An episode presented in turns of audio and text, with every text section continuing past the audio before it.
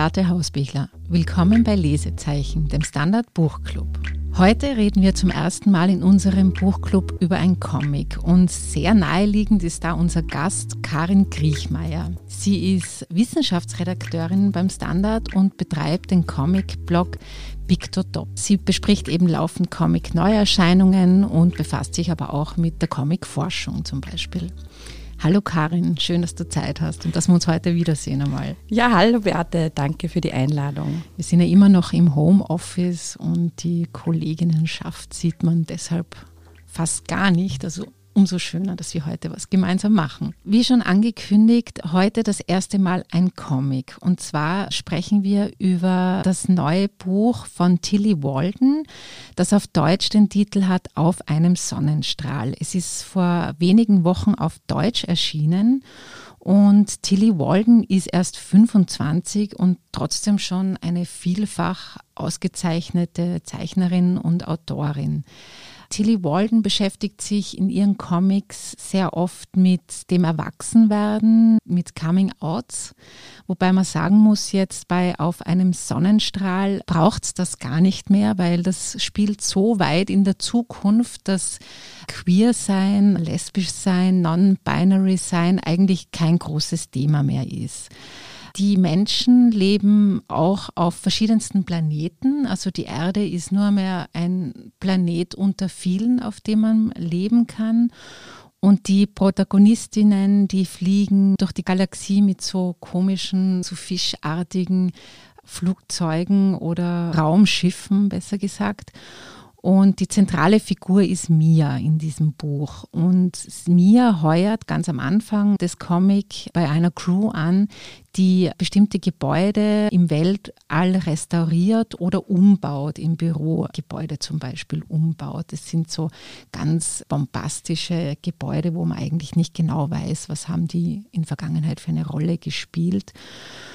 Und der zweite große Erzählstrang ist, Mia hat sich als 14-, 15-Jährige ungefähr in einem Internat, in dem sie war, in Grace verliebt. Das ist ihre erste und große Liebe.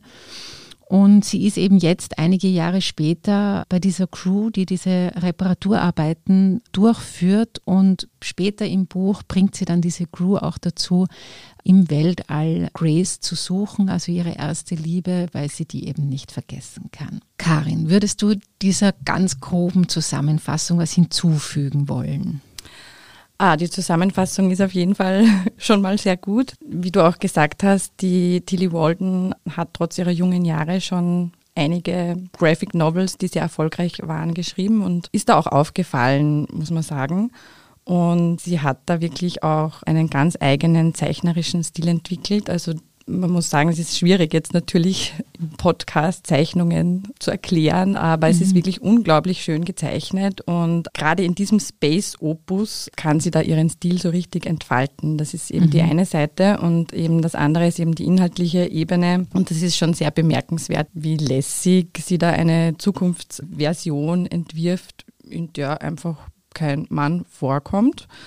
Kein einziger. Fällt zunächst auch gar nicht mal so auf, ist total überhaupt nicht relevant für die Story im Grunde.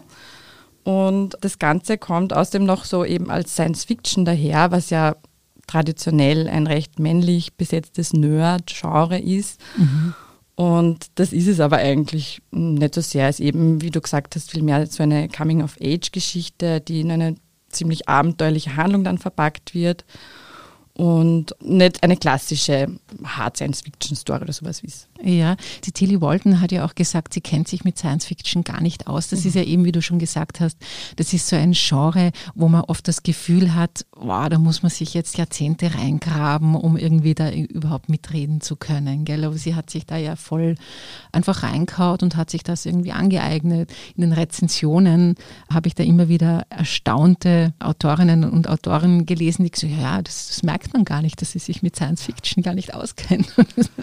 ja, genau, ja, das habe ich auch gelesen und dass sie gesagt hat, sie hat irgendwie genug von weißen Männern, die in weißen Gangways da in weißen Fluren dahin gehen, wie das ja. in diesen klassischen durchgestylten Science Fiction Filmen oder so ist und sie wollte sich ihre eigene Zukunftsutopie entwerfen und das finde ich eben ganz bemerkenswert, dass es sie auch jetzt überhaupt nicht da ein großes Brimborium macht eine Welt, wo es keine Männer gibt und das wäre jetzt alles nur queer und das ist einfach selbstverständlich. Ja, also das mit den Männern, da muss ich gestehen, ich habe dieses 520 Seiten starke Comic gelesen und mir ist es nicht aufgefallen. Also das, ja. ist, das ist einigermaßen eine Leistung. Also ich mhm. habe das gelesen, habe es schon vor ein paar Wochen gelesen, habe es dann liegen gelassen und habe jetzt Rezensionen gelesen in der Vorbereitung und da ist es dann gestanden und ich habe gemerkt, Stimmt, da, gibt, mhm. da, kommt kein einziger Mann im traditionellen Sinn vor. Mhm. Ja. Es kommt eben eine nicht-binäre Person vor, Elliot, ist eine Geschlechtsidentität, die sich weder männlich noch weiblich identifiziert. Elliot ist auch schweigend. Das habe ich total einen interessanten Aspekt gefunden, dass die Person, die in dem Buch vorkommt, die eben nicht binär ist, selbst nicht spricht das hat mich an diese Diskussionen erinnert, um Himmels Willen, wie sprechen wir denn Leute an, die weder sie oder er sind? Also das hat mich schon sehr fasziniert. Und eben auch die Tatsache, dass jemand das Thema Geschlechtsidentität so elegant verpackt, dass es einerseits schon irgendwie da ist als Thema, dass aber überhaupt nicht auffällt, dass Männlichkeit im traditionellen Sinn komplett fehlt. Mhm. Das war echt Fand ich auch ja. total interessant. Ich habe ein bisschen daran gedacht, dass es lange Zeit für uns alle sehr selbstverständlich war, dass man jetzt Bücher liest oder Filme anschaut, wo eine Frau höchstens in einer Nebenrolle vorkommt und das vielleicht auch nicht so aufgefallen ist. Und das ist so ein Gegenentwurf dazu. Und genau wie du sagst, das ist eben auch so elegant. Mhm. Nicht nur, dass da eben sozusagen eine durch und durch queere Gesellschaft inszeniert wird. Was ich auch spannend fand, ist, dass es so sowas wie eine Kernfamilie, wohlgemerkt eine rein weibliche, gibt es nur im letzten Winkel der Galaxie. Und ansonsten steht recht das Konzept der Wahlfamilie im Mittelpunkt so der erweiterten Familie. Und das ist ja auch irgendwie so ein Ausdruck einer ja, neuen Generation vielleicht. Mhm, mh. Und Tilly Walden thematisiert ja auch diese Zerrissenheit, diesen Konflikt zwischen der biologischen Familie und der Chosen Family sozusagen mhm. und den Schmerz, der verursacht wird durch einerseits diese Suche nach Rückhalt in einer Familie oder in einem Familienverbund und auf der anderen Seite das Bedürfnis nach Loslösung. Und das ist ja was, mhm. Was ja auch jeder irgendwie in der Pubertät irgendwann durchgemacht hat und sie bringt das so auf eine andere Ebene. Mhm. Das finde ich mhm. ganz interessant. Ich bin ja total eine Anfängerin, was Comics betrifft. Wir haben zwar schon gemeinsam öfter eine Geschichte darüber gemacht, aber ich bin da schon reingestolpert und ich muss sagen, am Anfang war es so eine Hoppla, ja, weil das ist so fantastisch, diese Welt, die sie da zeichnet. Und wie ist das jetzt für Leute, die jetzt nicht viel Comic lesen oder noch nie ein Comic gelesen haben, wie ist denn das Verhältnis zwischen Zeichnung und Text? Also was würdest du sagen? Gibt es da irgendwie einen Rang oder muss das eben ganz gut ineinander fließen? Vielleicht kannst du das ein bisschen erklären. Ja, idealerweise fließt das wirklich ineinander, dass Text und Bildebene miteinander wieder eine neue Ebene schaffen. Mhm. Und da gibt es auch ganz unterschiedliche Ausformungen. Also ich finde, in diesem Buch ist es so, dass die Texte sehr dialoglastig sind, sage ich mal. Sie erklärt nicht viel, was ja generell, finde ich, in dem Buch auffällt, dass ganz vieles offen bleibt, Andeutungen bleiben. Andererseits schafft sie es eben durch die Zeichnungen, da ganz viel zu transportieren es ist zum Beispiel so, dass sie sehr gekonnt mit Farben arbeitet. Mhm. Jedes Kapitel oder jede Zeitebene hat so eine Grundfarbe, die schattiert sie dann schon in verschiedenen Farbklängen. Und das bietet ein bisschen so einen Anker, auch wenn es unbewusst ist. Und diese Farben fließen dann auch teilweise ineinander. Sie schneidet dann Zeitebenen gegeneinander. Mhm. Das drückt sich auch durch die Farben aus. Es ist halt auch so, sie hat halt schon einen eigenen Stil, der sehr atmosphärisch ist mit diesen Farb- und Lichtspielen und mhm. man hat dann immer so Einsprengselungen, so wie Sternenstaub. Das verschafft immer so eine Verbindung von Innenräumen nach außen in diese dunkle schwarze Galaxie, die ja da sehr vorherrscht in dieser, dieser dunkle Weltraum, ja. sagen wir so. Also ich finde, es erzeugt schon sehr intensive Stimmungen und kann so die Emotionen auch von den Figuren gut transportieren. Mhm. Ja, ich muss sagen, mich hat das eher über die Zeichnungen reingezogen als über die Texte. Und wie du gesagt hast, dieses Dunkle ist so spannend und das mit den Farben ist wirklich unbewusst. Also das fällt einem erst sehr spät auf beim Lesen, dass die Schattierungen immer wieder unterschiedlich sind. Und was sie auch immer wieder macht, ist mir aufgefallen, bei Fotos würde man sagen, da wird immer wieder eine Windmaschine eingesetzt. Also bei so wichtigen Szenen weht dann immer so leicht die Windmaschine ins Haar. Und das ist sehr eindrücklich und sehr stimmungsvoll gezeichnet. Mhm. Aber es ist immer dunkel. Mhm. Und es ist wahnsinnig riesig. Also alle Gebäude, auch dieses Internat, wo sie als Jugendliche eben Grace kennenlernt, das sind, die Menschen verlieren sich in diesen riesigen Gebäuden. Und das ist auch so eine schöne Symbolik, finde ich, für das Weltall. Also die Menschheit verliert sich im Weltall. Oder? Mhm. Also diese Riesengebäude, überall sind große Fenster, wo man in das unendliche Weltall direkt reinsieht. Also das waren so die Sachen, die mich jetzt als Comic-Neuling total angezogen haben. Hm. Ich denke, das ist eh auch eine Geschmacksfrage, aber es ist schon sehr eindrucksvoll, sage ich mal, wahrscheinlich auch für Neulinge, das einfach anzusehen. Also was mir da auch aufgefallen ist, weil du gesagt hast, mit diesem Schwarz, es hat so was Grenzenloses, weil mhm da floaten diese Planetenteile und Landschaften da durch das All und es gibt irgendwie keine Atmosphäre. Mhm. Man fragt sich ja auch nur ganz kurz, braucht da keine Raumanzüge? Ebenso genauso wie man Stimmt. nur ganz kurz fragt, wo sind, auf welchen Planeten wohnen all die Männer?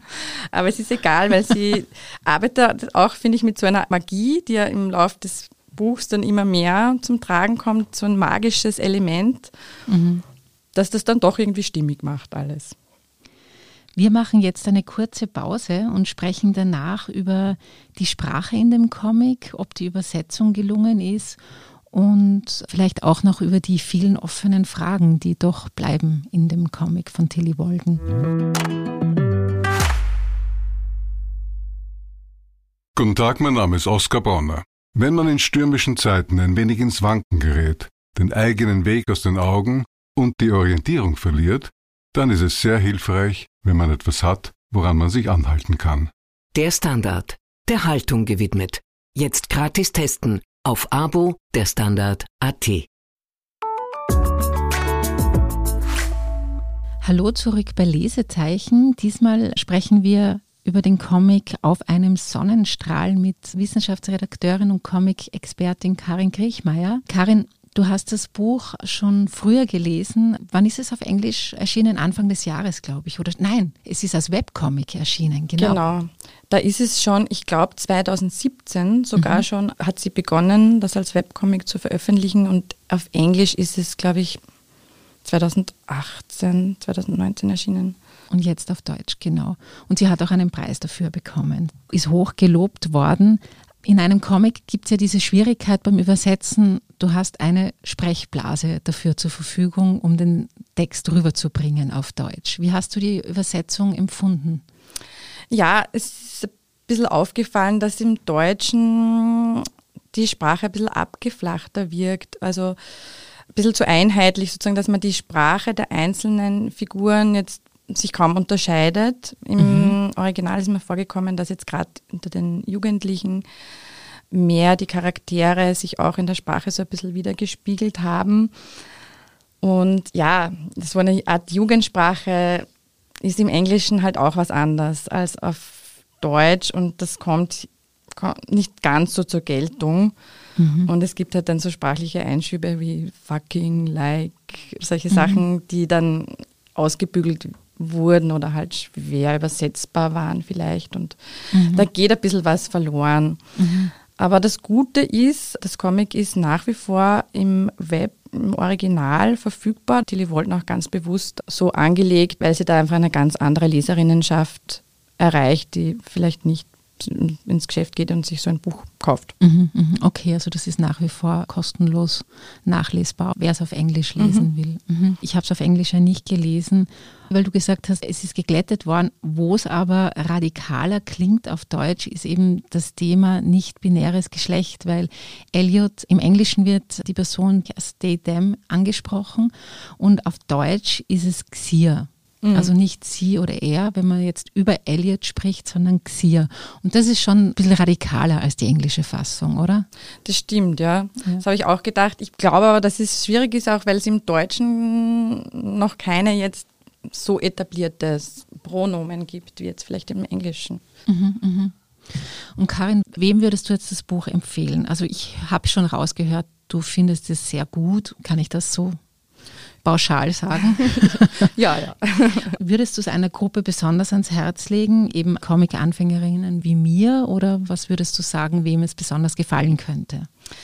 Ja, also ich denke, es ist schon grundsätzlich super für Leute, die sich für lässige neue Comics und Stile interessieren und ich denke aber, dass man, man kann immer einsteigen. da eignet sich das bestimmt auch. Es ist einfach wirklich großartig gezeichnet und schön durchkomponiert, ist ein bisschen was Neues und grundsätzlich kann man es natürlich, glaube ich, schon Teenagern und jungen Erwachsenen empfehlen, die sich das sicher in der einen oder anderen Form wiederfinden. Aber auch, ja, ich weiß nicht, wie es bei dir ist, aber man erinnert sich ja manchmal selber gern an diese immens wichtigen Jugendjahre zurück und das ist sowas mhm. irgendwie auch ganz, ganz ja. schön zu mhm. lesen und da ein bisschen ein Gefühl auch zu kriegen, vielleicht für die ja, aktuelle ja. Jugend sozusagen. Genau, ja, also das, das ist mir auch so gegangen. Also es zieht schon sehr rein in diese ersten Erfahrungen und das macht sie sehr schön und für jedes Alter ganz gut geeignet. Wo ich als erwachsene Leserin ein bisschen Schwierigkeit gehabt habe, war eben mit diesen offenen Fragen. Was ist eigentlich mit der Erde passiert? Es gibt ja auch Kämpfe um Ressourcen bei den verschiedensten Planeten. Also der eine Planet hat mehr von dem und der andere Planet hat mehr Nahrung oder was weiß ich, Wasserqualität. Also diese ganzen Fragen, da scheint es ja so einen irgendwie riesigen Weltallkrieg einmal gegeben zu haben oder sowas ähnliches und man weiß eben nicht, was ist mit der Erde passiert und all das. Also da hätte ich gerne ein bisschen mehr gewusst oder erfahren, mhm. was passiert ist. Das wird vielleicht jüngere Leserinnen weniger stören, aber da hätte mir so ein bisschen eine Erzählung ganz gut gefallen, was dann so die politischen Umstände mhm. waren. Ja, es stimmt. An manchen Stellen habe ich das auch gedacht. Aber ich fand dann irgendwie trotzdem die Idee, dass da ein intergalaktisches Internat ist, zum Beispiel, wo es einfach zugeht wie in jedem anderen Internat auch, mit Eifersüchteleien und Liebeleien und Streitereien und nur, dass die halt da irgendwo im Weltraum herumschweben und da wird überhaupt kein Aufheben drum gemacht. Aber ich finde, es bleibt auch bei ganz vielen anderen Themen bei so vielen Andeutungen. Manche lösen sich ja im Laufe des Plots auf, auch ja. so wie die Figur des Elliot und seines Nichtsprechens. Aber mir kommt irgendwie vor, ja, es ist auch, drückt vielleicht auch irgendwie so eine Art Lebensgefühl aus, dass man manchmal keine Erklärungen braucht und keine Fragen stellen braucht und einfach so dahin floatet zwischen Identitäten und Welten und ja, vielleicht ist das so ein bisschen ein Hintergrund. Das würde ich sagen, ist ein schöner Schlusspunkt für unseren Podcast. Karin, vielen, vielen Dank, dass du bei mir warst und äh, auf einen Sonnenstrahl von Tilly Walton ausdiskutiert hast. Es war sehr spannend. Vielen Dank, Beate, hat mich total gefreut. Das nächste Lesezeichen gibt es am 11. Juni über den Roman So ist die Welt geworden von Marlene Strerowitz. Wir würden uns wieder sehr freuen, wenn ihr wieder mitlest. Wenn euch dieser Podcast gefallen hat, freuen wir uns natürlich über eine 5-Sterne-Bewertung und wenn ihr auch die nächsten Folgen nicht verpassen wollt, abonniert uns bei Apple Podcasts und Spotify. Vielen Dank fürs Zuhören und bis bald.